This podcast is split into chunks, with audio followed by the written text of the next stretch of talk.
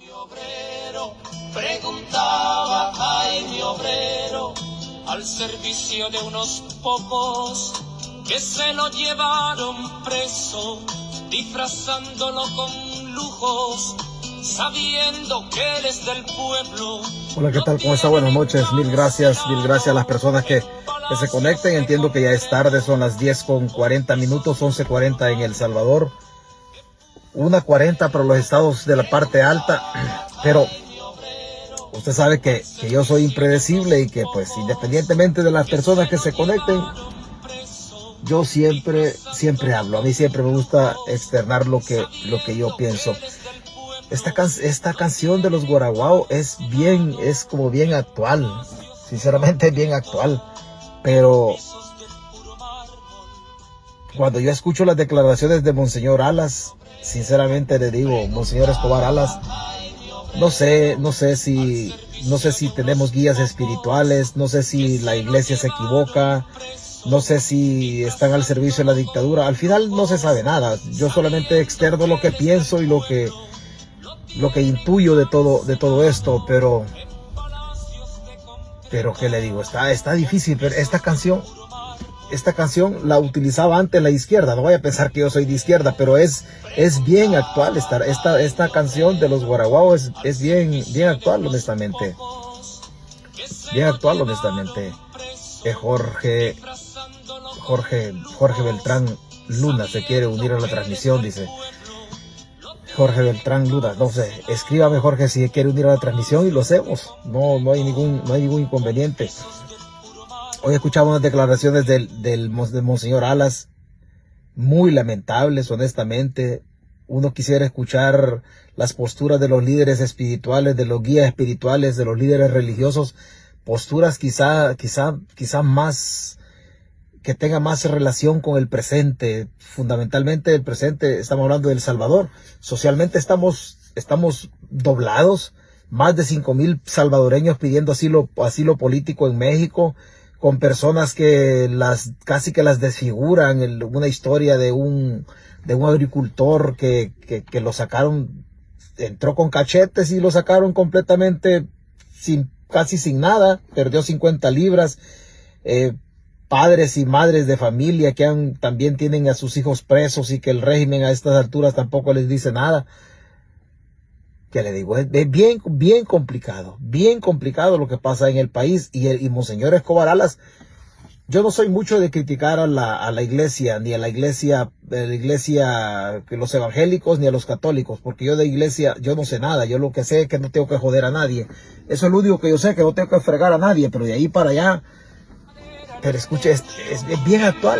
Que no se parecen a las casas de mi pueblo casas de lata y cartón, techos rotos, tierra al suelo. Cristo al servicio de quién, preguntaba mi obrero, preguntaba mi obrero, a Cristo hay que librarlo. Yo reitero, reitero mi postura, no vaya a pensar, yo, mi, filosofía política es libertaria, no, no tengo nada que ver con la izquierda, pero, pero, porque esta música siempre fue, siempre fue utilizada, o usada, o como usted le quiera eh, unir eh, el término, usted seleccionelo. Pero a estas alturas de la noche, lo menos que uno puede hacer es quedarse callado, sinceramente. Honestamente, lo menos que se puede hacer es, es guardar silencio. Y no, no, no se puede,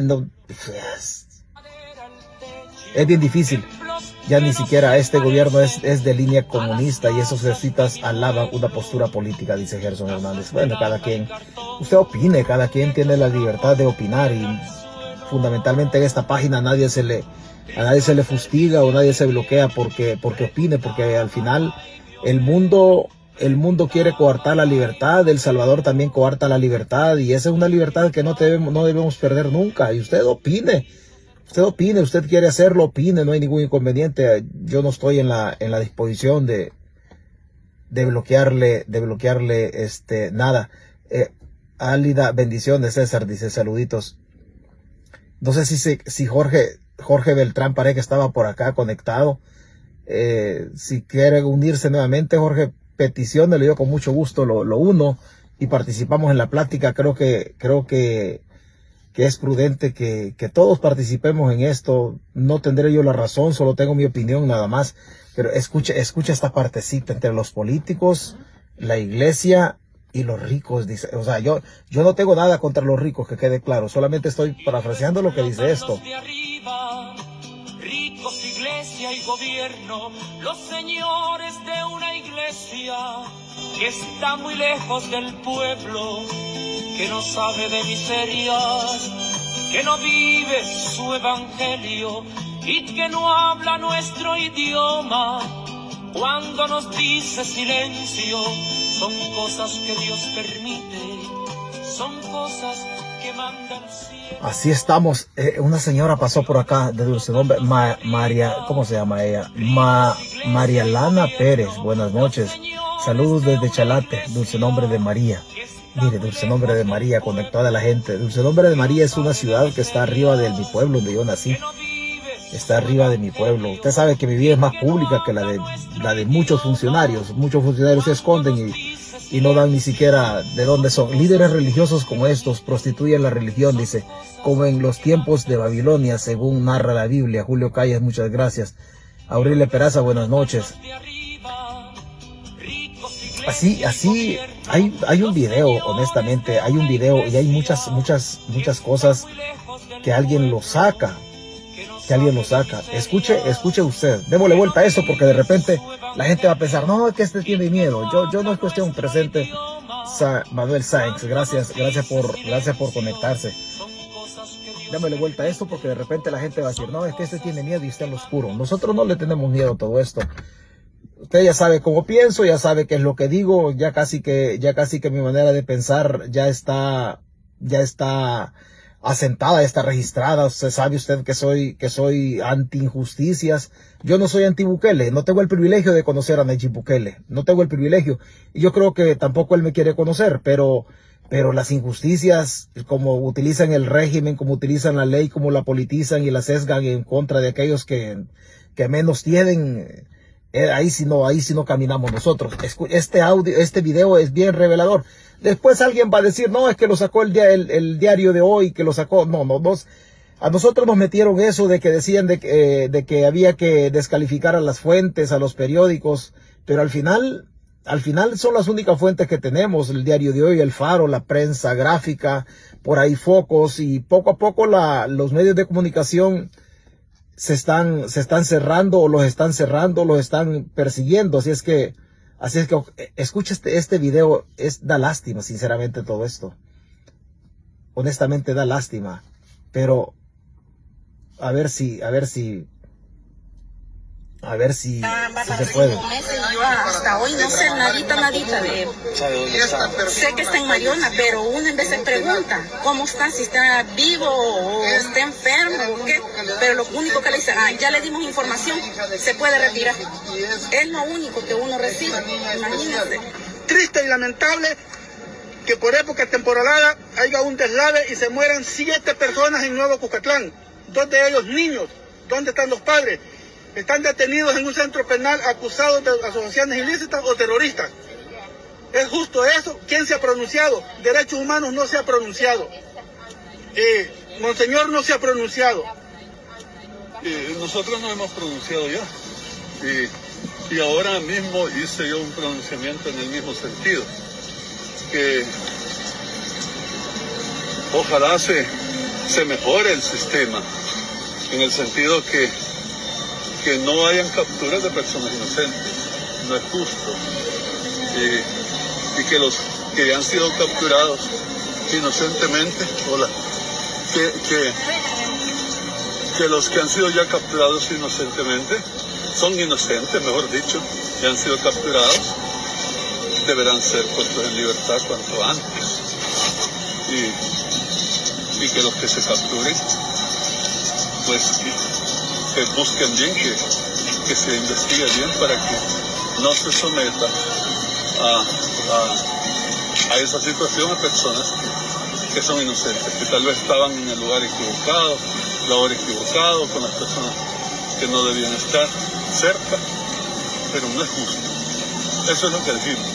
De tal manera que nosotros estamos en el mismo sentido, pidiendo, no de hoy, sino que venimos haciéndolo ya en otras, ocasiones. Lo ha dicho también el señor Cardenal. Este es el sentir de la iglesia. muchas gracias. Gracias a ustedes. Honestamente, ese es el sentir de la iglesia. Si nosotros tomamos en cuenta, tomamos en cuenta que en lo poquito que yo entiendo de todo esto, que reitero, no es mucho, iglesia somos todos. O sea, la manifestación más evidente de la iglesia es el ser humano. Desde que nosotros estamos hechos a semejanza, a partir de ahí nosotros somos la creación más importante que Dios ha dejado en esta tierra. Y eso es lo que yo entiendo de todo esto. Pero cuando yo escucho las palabras de Monseñor Alas, mire, con todo respeto, usted puede ser católico o lo que usted quiera. Y yo respeto, respeto el credo o la religión que usted tenga. Pero por lo menos desde mi postura, desde mi humilde opinión, quiero decirle que me avergüenza este líder religioso. Me avergüenza en ningún momento, en ningún momento, ni siquiera una recomendación a la dictadura. Ni siquiera una recomendación que no utilicen el garrote y que no utilicen la ley en contra de aquellos que menos tienen. Ni una recomendación de este líder religioso. O sea, ¿en manos de quién está la sociedad en El Salvador? De un tirano que utiliza la ley, de un tirano que utiliza las instituciones, en este caso la Fuerza Armada y la policía, para amedrentar a aquellos que más reventados están. O sea, y, y, estas son las declaraciones de estos señores, con todo respeto para los católicos. No es una crítica a ustedes como, como católicos, sino que es una crítica a estas personas que se hacen llamar guías espirituales. O sea, en el momento que un pueblo está congojado con un tirano que lo tiene sometido a través de la ley politizada y de la violencia utilizada por la policía y la Fuerza Armada, a través de la calamidad que el pueblo está viviendo todos los días se manifiesta esa calamidad en la, en la mesa, que le está costando encontrar la comida. Y este líder esto es lo que dice. Esto es todo lo que dice y en ningún momento, en ningún momento, ni siquiera una mínima recomendación, mucho menos una crítica contra el procedimiento de, de la dictadura, mucho menos una crítica. Y puede ser que la transmisión ya sea muy noche, seguramente es muy noche porque también yo tengo que ir a trabajar. Pero lo menos que podemos hacer es quedarnos callados ante estas, son, son ingratitudes las que hacen estos líderes religiosos. Ellos deben ser la caja de resonancia del sentir, del sufrimiento de una población que está sometida por la, por la dictadura. Pero no dicen absolutamente nada. No dicen nada. Luego, luego va y se planta, luego va y se planta y apoya, y apoya de una manera, de una manera vulgar, pero sí muy vulgar.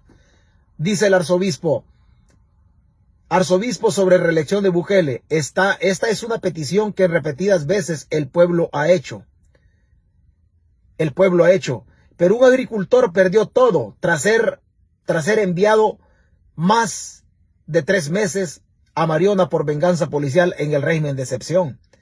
Y ante esas injusticias de un campesino que ha perdido su ganado, sus cultivos, que perdió su terreno y quizás hasta su casa por deudas, Monseñor no dice absolutamente nada. ¿Y qué pasa de aquellos salvadoreños, Monseñor, de aquella nota, de aquella nota o de aquella, de aquel comunicado que saca justamente este 25 de septiembre, que lo retoma, lo retoma el diario de hoy en El Salvador, cuya fuente es una instancia mexicana.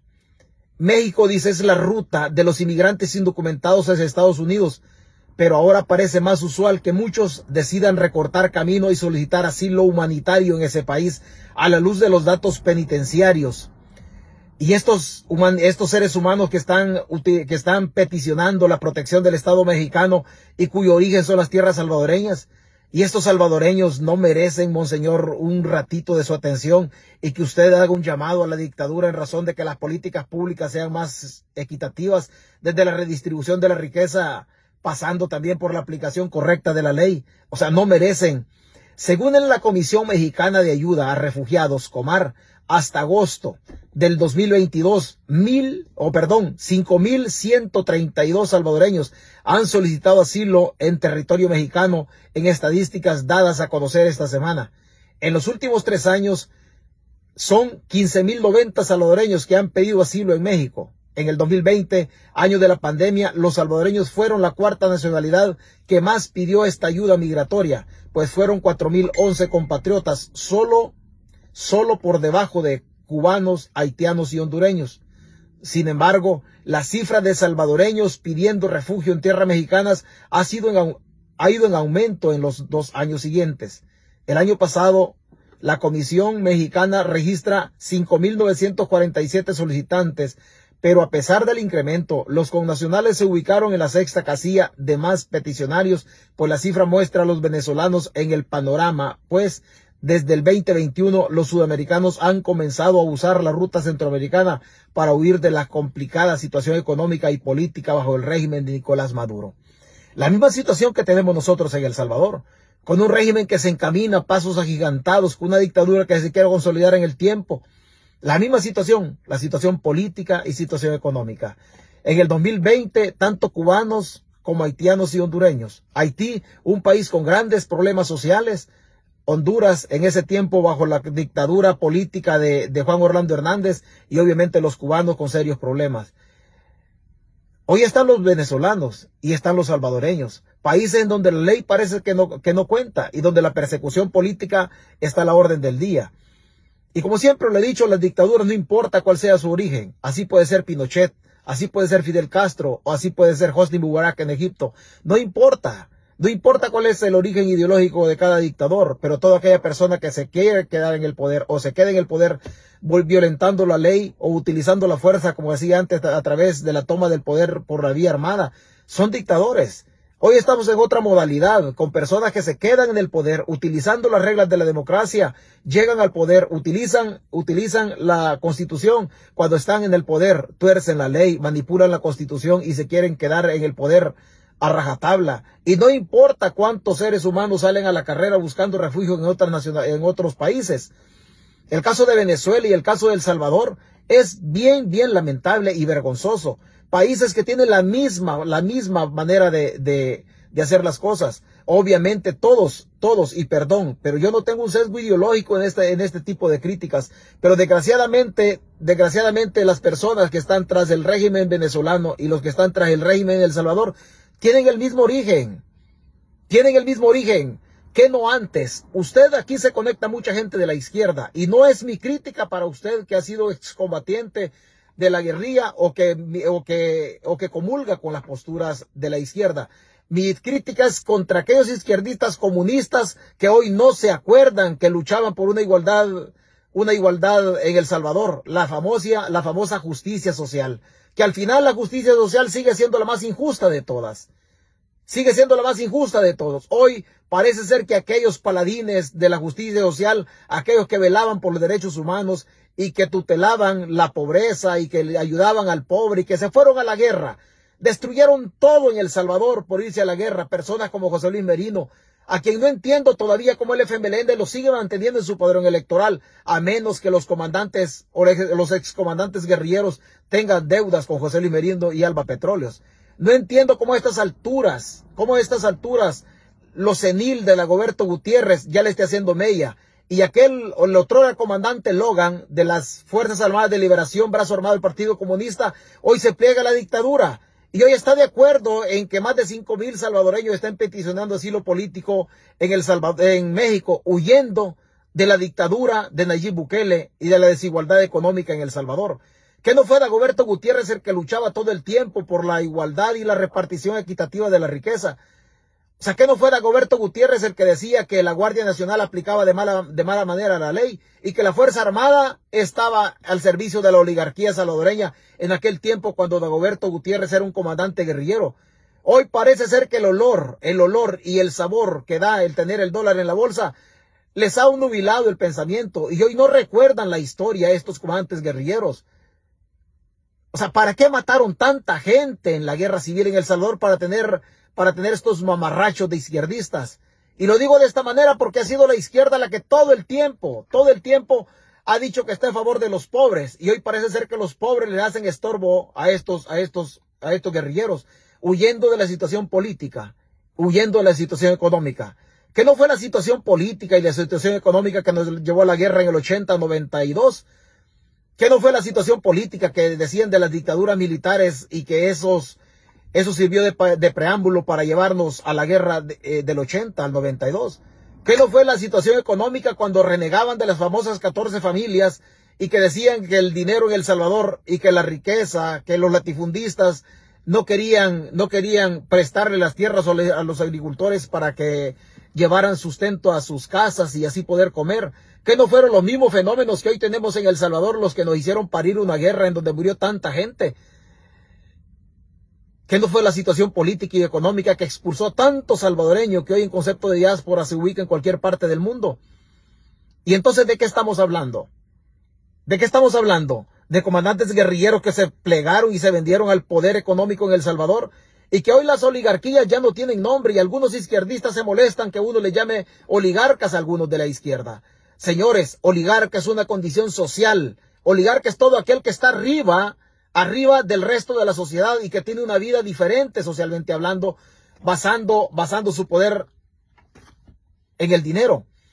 O sea, aquí ya no vengamos, ya no vengamos con aquellos, con aquellos términos que oligarcas solamente son las 14 familias, los Poma, los Alume. No, ya no son oligarcas solamente esos. También hay oligarcas de izquierda. Que a usted de la izquierda le cuesta entender que sus comandantes guerrilleros utilizaron el Estado para hacer dinero. Esa es otra cosa. Pero hay ricos injustos en la derecha corrupta y hay ricos injustos también en la izquierda corrupta. Y si no vea usted cómo está usted como izquierdista o cómo está usted como gente de derecha, está reventado, tirado a la, a la desgracia. Tirado a la desgracia. Que vive el FMLN, dice la, hasta la victoria siempre, dice Oscar Mejía. Un izquierdista con el que yo tenía el gusto de, de platicar. Oscar es de izquierda. Oscar es de izquierda. Dago no es del frente, dice, dice, dice Oscar. Aquí no estoy de acuerdo contigo, Oscar. No estoy de acuerdo contigo. Mira que contigo tenemos grandes pláticas en la madrugada. Oscar dice que vive el FMLN hasta la victoria siempre. Yo, en mi labor, en mi labor de demócrata, para mí también que vive el FMLN. Para mí también que vive Arena como partidos políticos. Como partidos políticos que fueron utilizados sus banderas y colores por todos aquellos oligarcas, por todos aquellos corruptos que han amasado desde la obtención del poder y la administración abusiva del Estado están amasando fortunas, tanto de izquierda como de derecha. Que vive el frente, que viva Arena, que vivan todos los partidos políticos. Pero hay que meter preso a los tacuacines, Oscar. Dago no es del frente, ni nunca lo fue. Fue un metido, no es cierto, no es cierto, no es cierto. Que, que hoy en estas alturas del partido Dago está haciendo malas cosas, sí, estamos de acuerdo. Estamos de acuerdo. Dice, Dago no es del frente, ni nunca lo fue. Fue un metido traidor, le duela a quien le duela. La misma postura, Oscar, tiene José Luis Merino. La misma postura. Pero José Luis Merino todavía pertenece a la izquierda política en El Salvador. Entonces no se trata solamente, Oscar, con todo respeto, no se trata solamente de tirarle garrote a, uno y salvar al otro. La postura de José Luis Merino, a la par del gobierno de Bukele, es una postura que mancha la historia revolucionaria de, de, su partido, de ustedes, que dicen hasta la victoria siempre con el FMLN. Los partidos políticos hay que mantener los pulcros limpios a través de expulsar a los tacuacines de ahí. Que vive el FMLN y que vivan todos los partidos políticos, pero a los corruptos hay que sacarlos de los partidos. Dagoberto Gutiérrez sí fue del frente, claro que fue del frente. El problema de todo esto es más que todo filosófico, porque los comunistas siempre se han creído lo más pensantes dentro de la izquierda, dentro de la izquierda, incluso revolucionaria en la época de la guerra. Fue el mismo Partido Comunista el último a agregarse a, conformar el FMLN. Yo estoy de acuerdo contigo, Oscar. Que vive el frente. Excelente. Que vive el frente. No estoy de acuerdo contigo cuando dices o apartas de la crítica a José Luis Merino. O sea, ¿por qué? El frente va a ser grande y va a ser opción política en el futuro, aunque yo nunca sea de izquierda, pero va a ser opción política en el futuro en la medida que se deshagan de los mañosos. Arena va a ser grande en la medida que también se deshagan de los mañosos. No debemos tener una lucha nosotros así por así, solamente por soslayar este tipo de, este tipo de gente. Están a la par de la dictadura, están consolidando la dictadura, pero el problema de la izquierda sigue siendo el mismo. Nayib Bukele es un dictador para la izquierda, excelente, para mí también es un dictador, pero cuando les toca criticar a los mismos dictadores de su tendencia, se quedan cortos. Para la izquierda, Daniel Ortega no es dictador, ni tampoco es dictador Nicolás Maduro. No se trata, no se trata de, de, de echar la, la, basura bajo la alfombra. Y sigue la nota, sigue la nota de, de, de esta comisión, de esta comisión mexicana. Pero entre enero y agosto de este año, la cifra de salvadoreños pidiendo refugio en México sigue subiendo según los datos de la comisión Comar. 5.132 han pedido asilo, es decir, que cuando acabe el 2022, si sigue esta tendencia, la cifra de salvadoreños en México podría superar a la del año pasado. Hemos ido encontrando, hemos ido encontrando las causas estructurales, es la falta de oportunidades y los que retornan mencionan que han decidido moverse por un mejor, por una mejor en la economía, lo dice, lo dice Jorge Herrera de Ayuda en Acción. La organización ha detectado también un cambio de patrón en la migración irregular en los tiempos de posguerra a los actuales. Lo curioso es que hemos detectado que la migración es dinámica. En aquel tiempo la gente migraba por reunificación familiar. En este momento están migrando en busca de una, mejor realidad económica y hay un gran flujo por el cambio climático. Esta es una nueva variable que no estaba muy medida, especificó, especificó Herrera que no fueron los mismos problemas económicos que nosotros hemos tenido siempre. Que no son los mismos problemas económicos por los que Oscar Mejía se vino para Estados Unidos. Que no fue la misma pobreza la que nos expulsó a todos. Usted que esté en la diáspora, no importa dónde esté, quizá en Suecia, Australia, Canadá o Estados Unidos, en cualquier parte. No fue la misma calamidad. No fue la misma calamidad.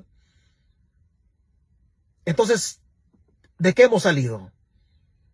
de, un, de unos gobiernos corruptos para venirnos a, meter en otro tacuacín. En otro tacuacín. Y la gente dice, y la gente dice, estamos, la gente dice, estamos mejor hoy que antes. Posiblemente usted esté mejor hoy que antes, porque antes no habían troles que trabajaban y, y, ganaban algún dinero en el Estado. Porque los gobiernos de antes no utilizaron troles y usted quizá está comiendo de las mieles del poder y algún sueldito le está dando la dictadura. Por eso dice usted que está bien. Pero habrá un momento, habrá un momento en que la dictadura le va a llegar a usted. Tarde o temprano la dictadura le va a llegar. O sea, no crea, no crea que usted, usted va a estar exento de todo esto. No, usted no va a estar exento, en ningún momento va a estar exento de esto. La dictadura le va a llegar. La dictadura va, va a llegar, va a tocar su puerta. Cuando usted menos, cuando usted menos se lo imagine. 5.132 personas solicitando asilo político en El Salvador perdón, de El Salvador solicitando asilo político en México. Vea lo que dice el arzobispo. Sobre la reelección de Bukele, esta es una petición que repetidas veces el pueblo ha hecho. Y lo dice Monseñor de esta manera. Lo dice Monseñor, lo dice Monseñor, Monseñor Escobar Alas. Y lo dice, lo dice de una manera vulgar, sinceramente. Lo dice de manera vulgar. Vamos a ver si agarramos las palabras de Monseñor y es, es una vulgaridad la que Monseñor, la que Monseñor hace. ¿Cuál pueblo pide la reelección? Y los 5.132 que vienen huyendo, ¿de qué huyen, Monseñor? Y la gente inocente que está presa y que el régimen la está matando y a otros lo están torturando. ¿Y esto porque están muriendo, Monseñor? Y los otros que vienen huyendo de la pobreza en El Salvador y que gracias a Dios logran pasar la frontera y estar en tierras mexicanas, ¿por qué se vienen del Salvador, Monseñor? y los más de 76 mil salvadoreños que están detenidos en la frontera con México, que venían indocumentados. Esta es una petición de, que en repetidas veces el pueblo ha hecho, que de una forma o de otra le han pedido que se, que se relija. Y, y cuando ustedes, los medios o alguna otra organización ha hecho consultas populares, o sea, eh, encuestas, ha salido que un alto número de la población quiere que sea reelegido. Esto es inédito, nunca lo habíamos tenido. En los 200 años que llevamos de república, sí, siempre ha habido el seguimiento de una persona a los líderes que se levantan, pero no con tanta popularidad. Ni Gerardo Barrios en su tiempo, ni los que han venido después. Tal vez sea porque eh, al pueblo en el fondo no, no se le escucha, no se le, no se le cumple y ahora ellos tienen esperanzas que este gobierno sí les va a cumplir. Comparar a Nayib Bukele con Gerardo Barrios, perdóneme, perdóneme. O yo dejo de ser católico o ya dejó de ser católico por lo que voy a decir, o usted termina pensando que soy un fanático. A mí, a mí me avergüenza honestamente este guía espiritual, me avergüenza. O sea, comparar a Gerardo Barrios a un liberal que introdujo reformas económicas relacionadas con el café en El Salvador, que fue fusilado incluso por sus mismos compañeros de armas, y que a estas alturas dice de que el pueblo tiene esperanza en que este régimen le cumpla. Aquí alguien está mal, monseñor. Aquí alguien está mal. O Jesucristo o Dios necesita hacer una excursión a El Salvador y tocarle la cabecita a este líder espiritual, a este Monseñor Alas, pero que no se lo lleve todavía, pero que venga El Salvador y que le ponga la mano encima y que le guíe su cerebro. ¿De dónde? Nunca criticó la dictadura. Está legitimando y está diciendo de que el pueblo pide. Le vuelvo a repetir cifras. Más de 76 mil salvadoreños detenidos en la frontera sur, huyendo de la calamidad. Huyendo de la calamidad. Solamente en el mes de agosto, las organizaciones han registrado 216 salvadoreños diarios promedio. Diarios. Detenidos en la frontera sur. 5.132 salvadoreños huyendo de la crisis política y económica en El Salvador más de 80 muertos, más de 80 muertos, personas que no tenían vínculos con pandillas. Monseñor, ¿y estos no son pueblo, monseñor? No tengo pruebas, yo no tengo pruebas, pero lo que este monseñor está diciendo en las palabras, solo me dice que este señor se ha vendido sin haber recibido dinero, obviamente pero que han vendido sus principios, sus postulados de ser guías espirituales de un pueblo que está congojado con el garrote del policía y la bota del militar encima, con la ley politizada. Y dice que el pueblo pide, que el pueblo pide la reelección de la dictadura. En ambos videos, en ambos audios, usted no escuchó una recomendación para el régimen, mucho menos una crítica punzante para el régimen. De ninguna manera usted pudo, de ninguna manera usted pudo, pudo escuchar algo, algo, algo al respecto.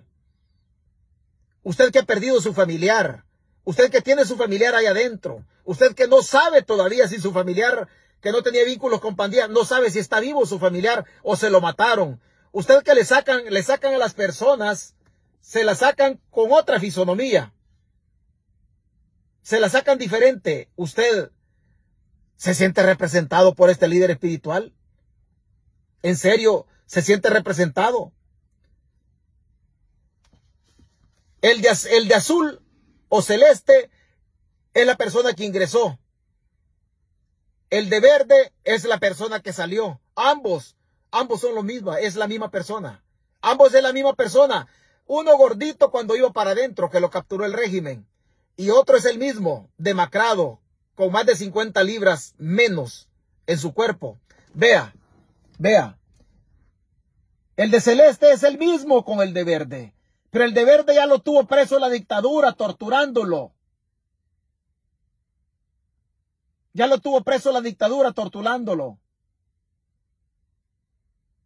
Vea, es, el, es la misma persona. No vaya a pensar usted que es otra persona. A ver, monseñor, ya le fuiste a preguntar a este campesino, este agricultor, a este señor que tenía su vaquita ahí en el, en el, en el patio de la casa o en el terreno. Ya le fuiste a preguntar por qué es que ha salido demacrado. O esta persona no es pueblo, monseñor. Y como dice la canción, y Cristo al servicio de quién está. No ustedes son los representantes de Cristo, por lo menos eso es lo que a mí me decían cuando me enseñaron la doctrina. Eso es lo que a mí me decían cuando enseñaron la doctrina. Entonces, entonces Cristo al servicio de quién está? Al servicio de la oligarquía, al servicio de los políticos o al servicio de los regímenes dictatoriales. ¿Al servicio de quién está Cristo? ¿Al servicio de quién está? Estas personas que le, que le menciono, este señor que le muestro, y las personas que están haciendo su, su manifestación pidiendo la liberación de sus de sus inocentes, de sus seres queridos. Nadie se opone a que metan presas a las pandillas. Y estos no serán pueblo. No serán pueblo, esta, gente no, no, no, en serio, no es pueblo. Usted está, va a decir, oh, es que este hijo de puta defiende pandillas. No, yo no defiendo pandillas, pero muestre compasión por el que está jodido. Este guía espiritual no me representa. No me representa. Y como dice, como dicen estos, ¿y Cristo al servicio de quién está? gobierno, los señores de una iglesia que está muy lejos del pueblo, que no sabe de miserias, que no vive su evangelio y que no habla nuestro idioma. Cuando nos dice silencio, son cosas que Dios permite, son cosas que manda el cielo. Cristo al servicio de quién, preguntaba Jaime Obrero, preguntaba. Y tenía razón Jaime de preguntar al servicio de quién está Cristo. Tenía razón. Porque esta gente solo que lo representa. Un señor pasa por acá y me dice viejo loco. Y yo estoy, está bien, usted dígame loco. Usted no, se detenga en su libertad. No se detenga. No, no es, no es un señor, es una señora, Irma Alas. Irma Alas. Viera que, me da de todo, me da cuando una mujer me ofende porque yo no le voy a contestar. No le voy a contestar. Ni, aún así usted sea, sea hombre o, como es, o es, es dama, es mujer. Quiero pensar que es mujer. Dama no es, señora. Dama no es usted. Toda aquella mujer, toda aquella mujer merece mi admiración y respeto. El hombre merece mi respeto, no mi admiración, pero la mujer merece, la mujer que se comporta como tal, como mujer, merece mi admiración. Usted no, señora, usted con esfuerzo llega mujer. Con esfuerzo llega mujer. Las palabras que usted utiliza para conmigo no son dignas de una dama. El comportamiento suyo y la forma de redactar suyo no son dignas de una dama. Usted nació mujer, hoy le falta convertirse en dama, hoy compórtese socialmente como dama, pero compórtese primero tratando a sus semejantes como usted quiere que la trate el semejante. Usted me está tratando de esa manera y se me pone vulnerable para que yo también le conteste mal. Yo no lo voy a hacer, señora. No lo voy a hacer porque tengo por principio no responderle mal a una mujer. Aunque no se comporte como dama, no importa. Viejo loco, Pobre viejo loco, dice, es cierto, somos el pueblo que queremos a nuestro presidente. Que viva Bukele. Lávese la lengua para hablar de nuestro presidente. Primero, usted no es quien para juzgarme si yo me he lavado la lengua o no me la he lavado. Al final, al final, yo no soy su pareja. Yo no soy su pareja. Usted vaya donde su esposo y dígale, mire, ya te cepillaste la boca. Usted no puede venir a mí a decirme o a criticarme en relación a mi higiene bucal. No, compórtese como dama, mamacita, para que la traten como dama. En esta ocasión, como siempre lo voy a hacer, yo no lo voy a responder de mala manera. No le voy a responder porque yo sí la voy a respetar a usted, aunque usted, aunque usted sea una persona que no tiene escrúpulos al momento de tratar a sus semejantes. No se ponga vulnerable, la van a vilipendiar y viera qué mal se ve un hombre cuando le trata mal a una mujer. Viera qué mal se ve un hombre y también usted se ve mal ante las mujeres. ¿Por qué? Porque Irma, usted es la cara visible de su abuelita que quizás ya murió. Usted es la cara visible de, de, los tíos, de las tías, perdón. Usted es la cara visible de su mamá. Si usted tiene hijas, usted es el ejemplo fiel para sus hijas. Y usted no puede andar por el mundo vilipendiando, tratando mal a otro semejante. ¿Por qué? Porque el ejemplo educa, mamacita. El ejemplo educa. Si usted se porta de esta manera, usted va a ser el ejemplo de sus hijas que tienen 5, 12 o 15 años. Y obviamente las niñas que le menciono la están viendo a usted tratando mal a otro ser humano. Quiere decir que la humanidad en el futuro va a tener que aguantar a las niñas, hijas suyas de 5, de 12 o de 15 años. Y lo que usted le va a dejar a la humanidad o a la sociedad en concepto de ciudadanos van a ser seres humanos vulgares como usted que se van a portar de mala manera.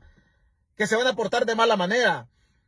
No trate mal al semejante porque usted no piensa como yo pienso. Excelente. Y tenemos el derecho y la obligación de pensar diferentes. Pero después, usted que es mujer y yo que soy hombre, nos hizo el mismo, mamacita. El mismo nos hizo. No se ponga vulnerable. Y en todo caso, la higiene bucal, recomiéndesela a su familia. Pero no me la recomiende a mí. Que no le guste lo que yo digo. Esa es otra cosa. Pero usted tiene toda la libertad de irse hoy y no volverse a conectar nunca. Y cuando le aparezca la notificación, usted ignóreme antes de lanzar veneno a través de un comentario. Pero yo no le voy a faltar el respeto. Pero sí, compórtese de buena manera para que su ejemplo eduque y construya en sus hijas ciudadanas de bien, para dejarle al mundo gente, gente que primero respete y que a través del respeto también ellas, ellas vayan a granjarse el respeto social en el futuro. Pero lo que usted está haciendo no es bueno. Usted es mujer, pero le falta altura para ser una verdadera dama, señora. Le falta mucha, mucha altura para ser una verdadera dama.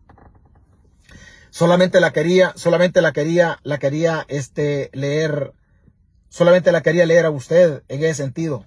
Gracias por la forma que usted estructura su comentario. Se le agradece, se le agradece honestamente. Agricultor perdió todo tras ser enviado 125 días a Mariona por venganza policial. Arsenio asegura que su captura bajo el régimen de excepción se debió a una venganza de un grupo de policías que años antes él denunció por haberle robado 675 dólares y por hacerle una acusación falsa. Perdió, perdió todos sus cultivos, ganado, hasta su terreno y casa para pagar deudas a un banco. Monseñor, y este no es pueblo. Y esta gente que, el régimen deja de mala manera estos no son seres humanos construidos o elaborados por el mismo que lo elaboró usted. Y esta gente no merece una, una, una recomendación suya al régimen, que haga las cosas de manera diferente. No, no son pueblo, ¿verdad, monseñor? Estos no tienen poder, esa es la gran diferencia.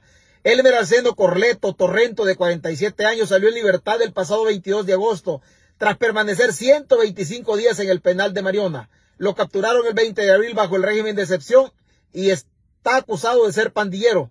Tiene 47 años, es agricultor y también motorista, operador de maquinaria pesada. De maquinaria pesada. Lo hicieron quebrar. Lo hicieron quebrar. Así lo metió la dictadura, gordito, cachetoncito como César Fuente, mira, así lo metió y lo sacó todo demacrado, todo jalado. Todo jalado. Así lo metió la dictadura gordito, como está el de azul o celeste, y lo sacó así de verde. Y lo sacó, y lo sacó así de verde. César, ve al grano. Ya deja, ya deja eso, dice. Si a usted no le gusta cómo se dicen las cosas acá, usted también se puede ir. Usted también se puede ir. Aquí, aquí su presencia, su presencia, si a usted no le gusta que digamos que su tirano es asesino, si a usted no le gusta que escuchar que Nayib Bukele tiene un gobierno de mafiosos y que utiliza el Estado para sembrar terror en la población, usted también se puede ir. A mí me gusta que la gente se conecte. A mí me gusta también que la gente, que la gente no esté de acuerdo conmigo. A mí me gusta eso. Pero si a usted no le gusta lo que yo digo, usted también se puede ir. Si su presencia a mí, aparte de la puteada que yo recibo, su presencia no me genera ninguna ganancia. Aquí se pueden quedar cinco personas o se pueden quedar tres personas, como cuando la página inició. Y yo siempre voy a hablar. Es que yo siempre voy a hablar, yo no tengo alma de cobarde y no me voy a quedar callado. No me voy a quedar callado nunca. Nunca. Porque no es, no es el hueso el que yo ando buscando. Yo no ando buscando un hueso. Yo intento levantar la voz y elevar el nivel de denuncia por aquella población en El Salvador que está sometida y que el régimen le ha vulnerado su derecho a libertad de expresión. Por ellos hablo yo. Yo no hablo por usted que está cómodo en Estados Unidos y que desde aquí, desde aquí usted apoya a su dictador. Apoyar a Bukele desde Estados Unidos es una vergüenza. ¿Por qué? Porque usted no tiene hambre. Usted es de la diáspora, usted no tiene hambre. Usted gana sus 500, 600 dólares mensuales. Hoy vaya a decirle al salvadoreño cómo demonios le hace para, para comer. Usted se molesta porque yo critico a su dictador, que usted lo apoya. Usted no sabe ni a quién está apoyando al final. No sabe ni quién está apoyando, porque desgraciadamente somos una diáspora sin educación. Y obviamente si nosotros como diáspora no tenemos educación, el nivel de análisis es deplorable. La diáspora solo aplaude nada más porque ha perdido la empatía, porque votó por odio, votó con rencor contra los partidos políticos del pasado, creyendo que todos los que hablamos hoy en contra del dictador somos de arena o somos del frente. Mostrar empatía, mostrar solidaridad, mostrar compasión por el prójimo que está jodido, esa es una obligación de todo ser humano independientemente del sesgo ideológico o la forma de pensar de cada uno. Todos tenemos que renegar siempre y cuando haya una autoridad que joda al ser humano. Mi plática no es ideológica.